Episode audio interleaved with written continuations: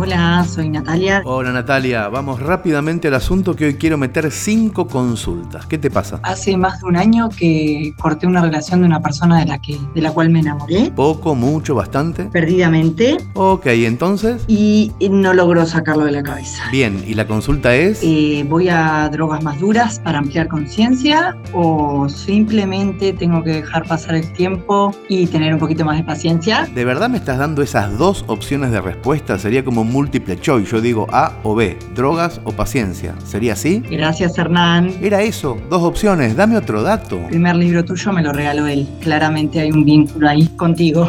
Bueno, ahora tiene más sentido. Él te hizo conocer mis libros y entonces ahora vos me pedís consejo. Porque quizás, solo quizás, él pueda estar escuchando estas cartas al director. No quiero decir que está segura, pero hay más posibilidades si él es lector de mi obra. Ahora lo entiendo mejor. Así que Natalia, mi consejo es drogas y paciencia.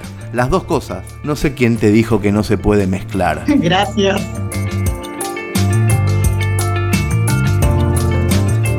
Estimado Casiari, ¿Cómo le va? ¿me podrá mandar un Salame Mercedino, kilo de porro, libro firmado. audio de saludo Ah. a mi amigo Juanjo, un mexicano que me introdujo al casiarismo? Por favor. Hola amigo Juanjo, muchas gracias por introducirle a este muchacho cosas. Se lo ve muy contento. Muchas gracias. De nada, Un abrazo. otro para vos.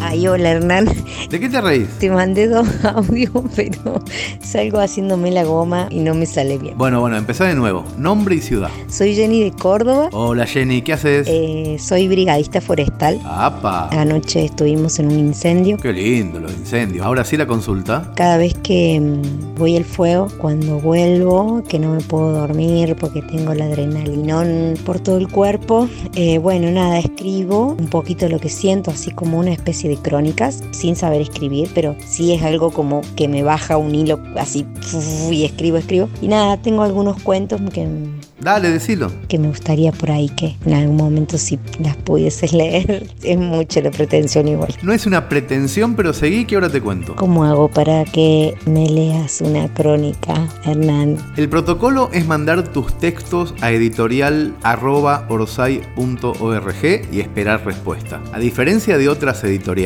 que no quiero nombrar, siempre vas a tener respuesta. Primero una en donde te decimos que recibimos el texto para que te quedes tranquila. Y después otro mail que te va a calmar un poco la ansiedad. Ahora, a la pregunta de si yo voy a leer tu crónica, la respuesta es posiblemente no. Y si la llego a leer es porque pasó tres filtros. Es decir, si leo tu crónica es porque tu texto llegó a una especie de cuartos de final. Así que Jenny y cualquiera que tenga ganas pueden mandar sus historias, cuentos, novelas, crónicas al mail de la editorial y a esperar respuesta.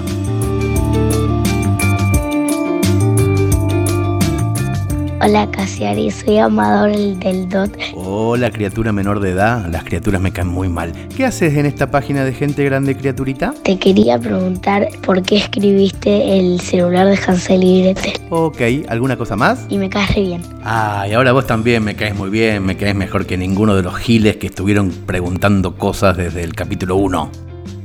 Una vez le conté Hansel y Gretel a mi hija Nina y no se asustó en la parte de las miguitas de pan y entonces escribí un cuento con una teoría que todavía suscribo. Si quieren conocerla pueden buscar el celular de Hansel y Gretel en YouTube o en Spotify. Ahí está la respuesta, criatura de corta edad, y ahora anda a dormir.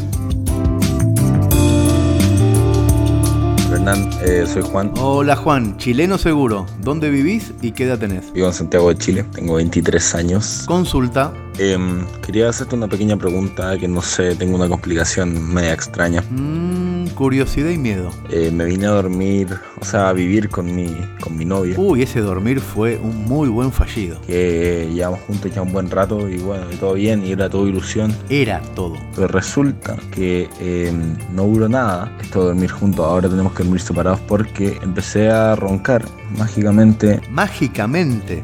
No es un adverbio amigo de los ronquidos, mágicamente. Totalmente. No hay nada menos mágico que roncar. Por ahí quisiste decir subrepticiamente, de un día para el otro, sin transición. ¿Y sabés por qué empezaste a roncar?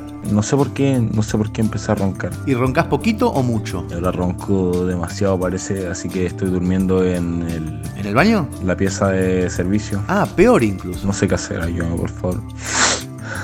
Lloraste al final, qué raro todo. La respuesta es simple, amigo chileno. Si antes de irte a la casa de tu novia no roncabas, la respuesta es el colchón. Trae tu propio colchón. Roncás por la posición de tu espalda en un colchón diferente al que tu diafragma está acostumbrado, mijo. Es una posibilidad. La segunda posibilidad es que tu cerebro indique con el ronquido que no quiere convivir con otros humanos, que tenés que vivir solo. También puede ser. La tercera opción es que tengas cáncer. No tiene nada que ver con los ronquidos, pero siempre el cáncer es una opción. Y la cuarta es que de verdad haya un componente mágico en todo esto. Quizá tu ronquido es mágico. Cada vez que roncas se genera una mariposa en el patio. ¿Probaste de tirarte un pedo a la noche y hacer desaparecer la mesa de luz? No suele pasar, pero inténtalo.